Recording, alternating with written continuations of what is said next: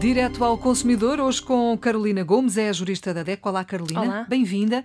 Tenho aqui uma dúvida. Hum, hoje era importante olharmos para eh, a alteração de morada no contrato de telecomunicações. Hum, às vezes pode parecer uma coisa simples, mas também pode trazer algumas dificuldades. Eu quero que, que a DECO, e neste caso a Carolina, nos ajude a fazermos as coisas tudo uh, direitinho para não termos surpresas desagradáveis. Exato, então é comum os operadores de telecomunicações associarem a morada ao contrato de telecomunicações. Ou seja, a sua obrigação de prestar o serviço é naquela morada e não noutra. Hum. Pelo que, havendo aqui um pedido de alteração de morada, vai dificultar sempre e uh, a transferência do serviço costuma ser exigida ao consumidor. O que, é que, o que é que a operadora de telecomunicações costuma exigir? Costuma exigir, então, na alteração de morada, a transferência do serviço para a nova morada e a assinatura de um novo contrato oh, que vai implicar um novo produto de uh, um novo período de fidelização.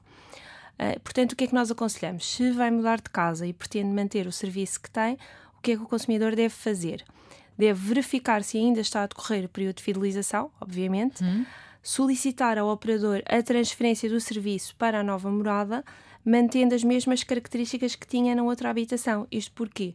Porque muitas vezes, uh, portanto, a pessoa dirige-se à loja, pede a alteração de morada, assina novo contrato com novo período de fidelização e às vezes uh, são-lhe colocadas condições que não tinha no, no contrato anterior, um tarifário diferente, uh, um novo serviço que ele acaba por subscrever. Portanto, é importante confirmar o valor, que o valor é o mesmo e que está a subscrever uhum. o mesmo serviço. Portanto, isso é possível então? Sim.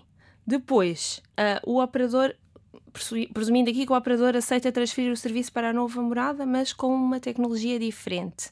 Uh, neste caso, o que é que o consumidor deve fazer? Ou seja, se a qualidade do serviço vai ser menor, a velocidade da internet é menor, uh, o serviço de televisão, em vez de ser uh, por cabo, vai ser por satélite, por exemplo, porque não existe cabo naquela, naquela localização da nova uhum. morada. Neste caso, o consumidor pode pedir a rescisão antecipada do contrato sem a cobrança da penalização por incumprimento contratual.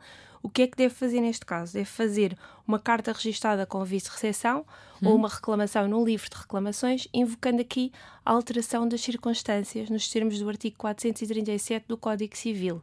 O que é que isto significa? Portanto, é uma alteração das circunstâncias do momento em que o consumidor tomou a decisão de contratar, ou seja, na altura em que contratou, estava naquelas circunstâncias, naquela morada. Uh, e depois existe aqui uma alteração. Isto também pode ser aplicável. Que não é culpa de ninguém, não é? Portanto, Exato, uhum. é uma alteração de circunstâncias. Claro. Isto também pode ser aplicável quando a pessoa, por exemplo, muda de, uh, de país e vai viver para um país externo, seja porque vai trabalhar para fora uh, há aqui uma data de, de, de, Ou mesmo dentro do próprio país, isso pode acontecer. Imagino que eu, imagino que eu estou em Lisboa e de repente vou trabalhar para, para o Minho Exatamente, ou para o Algarve, não é? lá não haver a possibilidade de instalar o serviço. Pode sempre aqui invocar a alteração de circunstâncias, mas o essencial é que tem que comprovar essa alteração, uhum. seja com um novo contrato de trabalho, seja com, por exemplo, um bilhete de avião se for para fora. Uhum. Uh, o importante é invocar a alteração de circunstâncias e comprová-la.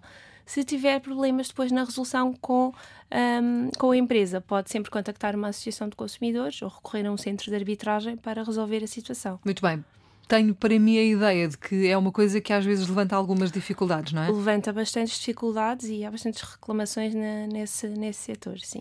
O que não faz sentido, porque se aquele é um serviço uh, que está prestado, não é? Àquela pessoa, não interessa, para mim, uh, não interessa se é naquela casa ou na outra casa. Qual é o problema de transferir de uma para a outra, se o serviço se mantém ativo, não é? Mas... Sim, o problema aqui não é tanto a transferência, o problema é a cobrança do período de fidelização, ou seja, do, da penalização por incumprimento do período de fidelização, quando o serviço não pode ser instalado, por exemplo, naquela morada, uh, ou então ter atenção enquanto se assina, quando se altera a morada e se assina um novo contrato, ter atenção se os serviços que se estão a subscrever são os mesmos uhum. e o valor da fatura também se é o mesmo. Muito bem. Estão dados os conselhos e os recados. Carolina, obrigada por ter vindo à Antena 1. A Carolina Gomes é a jurista da DECO. A DECO está connosco todos os dias no Direto ao Consumidor.